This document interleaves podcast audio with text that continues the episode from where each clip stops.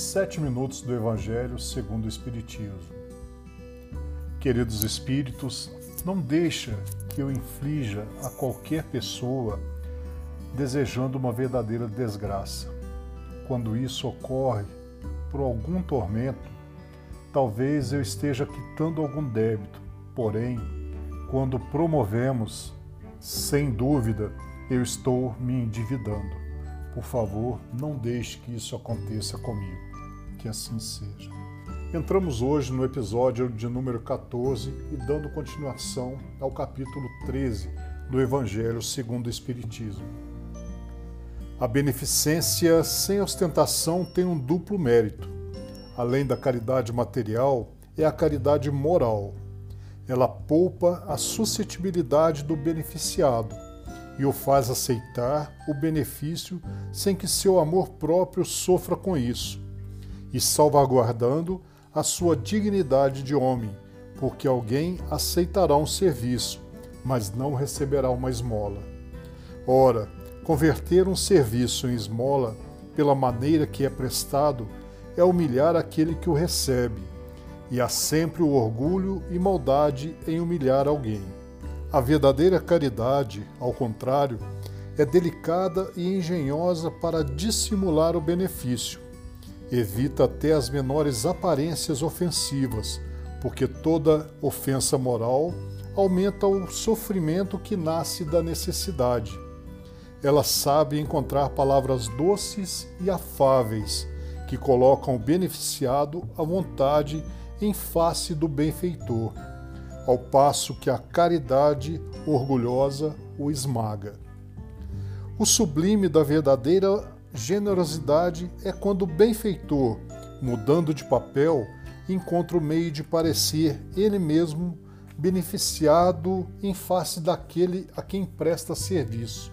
Eis o que querem dizer essas palavras: que a mão esquerda não saiba o que dá a mão direita os infortúnios ocultos. Nas grandes calamidades, a caridade se manifesta e vêm-se generosos impulsos para reparar os desastres. Mas, ao lado desses desastres gerais, há milhares de desastres particulares que passam despercebidos, de pessoas que jazem sobre um catre sem se lamentarem. São a esses infortúnios discretos e ocultos que a verdadeira generosidade sabe ir descobrir, sem esperar que eles venham pedir assistência. Quem é essa mulher de ar distinto, vestida de maneira simples, mas cuidada, seguida de uma jovem vestida também modestamente? Entra numa casa de sórdida aparência, onde é conhecida sem dúvida, porque à porta a saúdam com respeito. Onde vai ela? Sobe até a mansarda.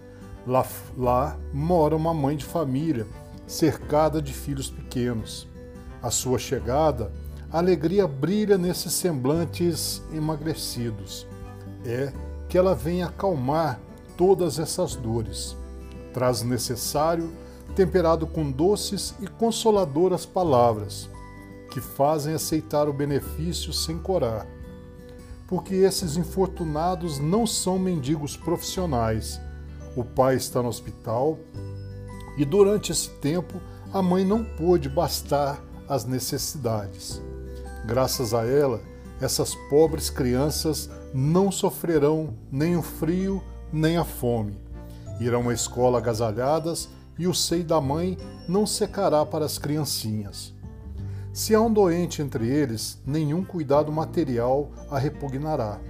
De lá, ela se dirige ao hospital para levar ao pai algum consolo e tranquilizá-lo sobre a sorte da família.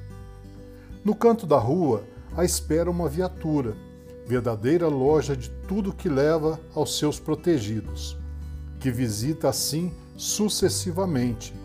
Não lhes pergunta nem sua crença, nem sua opinião porque para ela todos os homens são irmãos e filhos de Deus. Terminada a excursão, ela se diz: Comecei bem o seu dia. Qual é o seu nome? Onde mora? Ninguém o sabe. Para os infelizes, é um nome que não revela nada, mas é o anjo de consolação. e à noite uma sinfonia de bênçãos se eleva para ela até o Criador. Católicos, judeus, protestantes, todos a bendizem. Por que ela se veste de maneira tão simples? É que não quer insultar a miséria com o seu luxo. Por que se faz acompanhar da filha adolescente? É para ensinar-lhe que como deve praticar a beneficência. A filha também quer fazer a caridade, mas sua mãe lhe diz, abre aspas, que podes dar, minha criança, uma vez que nada tens de ti? Se eu te entregar alguma coisa para passá-la aos outros, que mérito terás? Em realidade, eu é que farei a caridade, e tu dela terás um mérito. Isso não é justo. Quando vamos visitar os enfermos, tu me ajudas a cuidar deles. Ora, dar cuidados é dar alguma coisa. Isso não parece bastante? Nada é muito, nada é mais simples. Aprende a fazer obras úteis e tu confeccionarás roupinhas para que essas criancinhas, deste modo, darás alguma coisa vinda de ti. É assim que essa mãe, verdadeiramente cristã, informa e forma sua filha na prática das virtudes ensinadas pelo Cristo. É espírita? O que importa?